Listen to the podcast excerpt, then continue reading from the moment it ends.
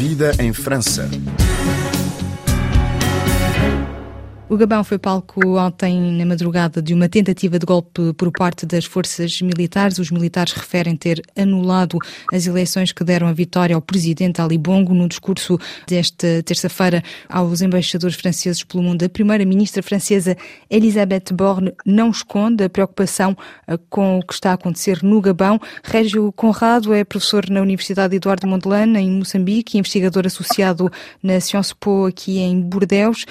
Viva, pergunto-lhe que reação se pode fazer ao que está a acontecer no Gabão? A reação é profundamente grave, no sentido de que o continente africano volta mais, portanto, uma vez a ser palco de uh, mudanças de poderes inconstitucionais. Mas também é preciso referenciar que estes golpes de Estado são o resultado de uma degradação profunda dos regimes instalados. Basta não esquecermos que o atual regime em que se encontra Ali Bongo é um regime também que já vem, portanto, no poder há 60 anos. Quer dizer que o atual presidente tem 14 anos, o seu pai esteve praticamente aproximadamente 40 anos, o que denigre e degrada cada vez mais as condições. E o terceiro aspecto fundamental, que também é profundamente preocupante, é que a política no continente africano já Parece-me que as instituições não conseguiram se consolidar no processo da democratização do continente africano. As trajetórias de desenvolvimento ficaram aquém das expectativas dos diferentes grupos sociais. A miséria, portanto, instalou-se de forma estrutural e estruturante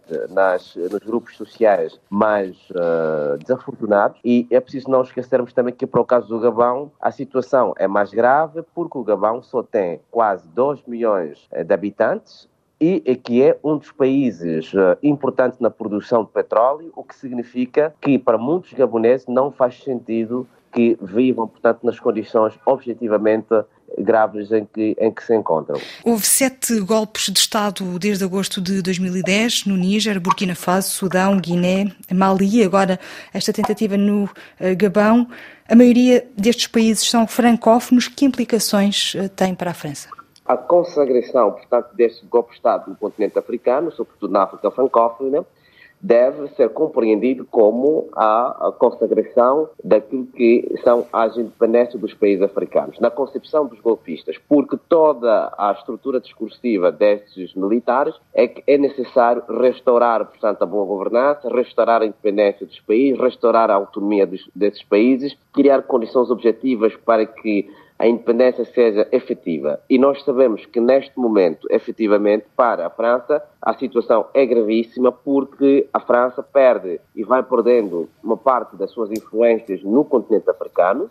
Aliás, penso eu que o próprio presidente Macron reconheceu, quando o seu discurso aos embaixadores e embaixadoras, que é preciso não ser paternalista no continente africano, mas é preciso, ao mesmo tempo, defender os interesses da França. O que quer dizer que a França e o presidente francês chegam à conclusão que o paternalismo, o neocolonialismo, tentativa de controle desse Estado, tentativa de substituição, digamos, dos exércitos nacionais pela presença militar francesa, criou e degradou de forma aprofundada a imagem da França. E eu penso que os próximos tempos para a França vão ser muito mais complicados, porque se a França não mudar aquilo que é o seu, a sua estrutura uh, de relação com os países africanos, é óbvio que haverá cada vez mais contestações, revoltas e até podemos dizer violência contra aquilo que são os interesses franceses no continente africano. Nós sabemos que neste momento a atitude da França, por exemplo, em relação à Costa de Marfim, em relação à Macky Sall, para além de não ser, portanto, um aspecto positivo para a imagem já profundamente degradada da França,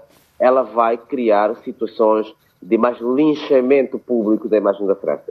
Quais é que são as reais preocupações da França? São económicas, isto porque desde ontem de, manhã se sabe que, por exemplo, a empresa mineira Eramet Total, a petrolífera, suspenderam as atividades. O que é que representa economicamente esta tentativa de golpe para a França? As relações entre a França e o Gabão foram se degradando desde a eleição do uh, Ali Bongo em 2009, porque este filho do Omar Bongo tomou, portanto, distâncias profundamente grandes ao ponto de fazer da economia gabonesa não apenas atrelada, portanto, aos interesses franceses, mas também a China está muito presente, o Brasil também está presente, as relações, portanto, com outros países como a Turquia também aprofundaram-se, com a Índia também aprofundaram-se. Quer dizer que os interesses franceses, ao mesmo título que está a acontecer no Camarões, estão profundamente prejudicados. É verdade que esta empresa mineira, que é a segunda produtora de magnésio, portanto, no mundo, e também emprega mais de 8 mil gaboneses, eh, para além de ser, pode ser dramática a sua situação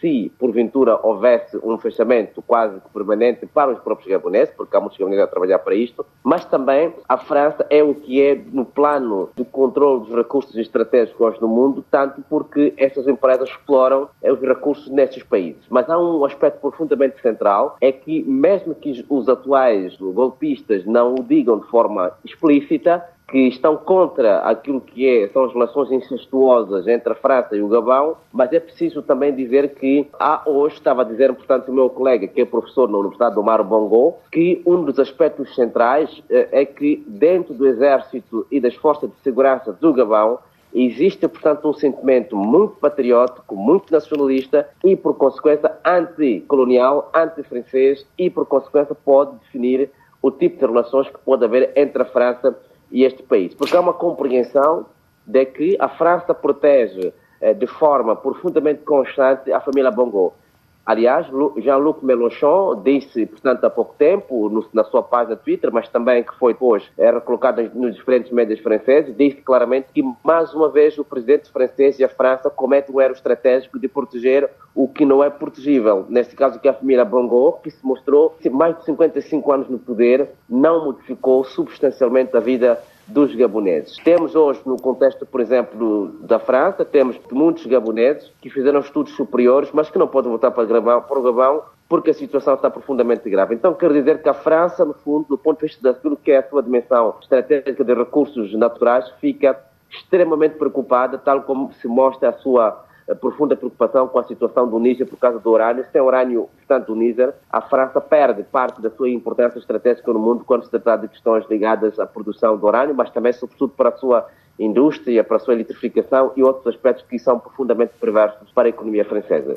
A França tem 400 militares no Gabão. Ainda faz sentido existir uma força externa uh, no Gabão? Não faz sentido. Nós tivemos, inclusivamente, não faz sentido. Nós vimos a entrevista que foi dada no Figaro Magazine, portanto, o presidente Sarkozy, mas também há pouco tempo no Europa 1, nós constatamos que o presidente Sarkozy disse de forma objetiva que a França não tem vocação a ter militares nos países africanos. O presidente Hollande também disse no France Info que a França não tem vocação a ter militares no continente africano. É aos africanos a responsabilidade de solucionar e de encontrar soluções para os seus respectivos problemas. Obviamente que a França é praticamente uma das últimas potências que mantém militares no continente africano. Mas Dois resultados emergem disso. A primeira é compreendida como uma força de ocupação, portanto, anti-independência dos países uh, com os quais a França mantém, portanto, uma certa relação portanto, de cooperação militar. E segundo ponto, a França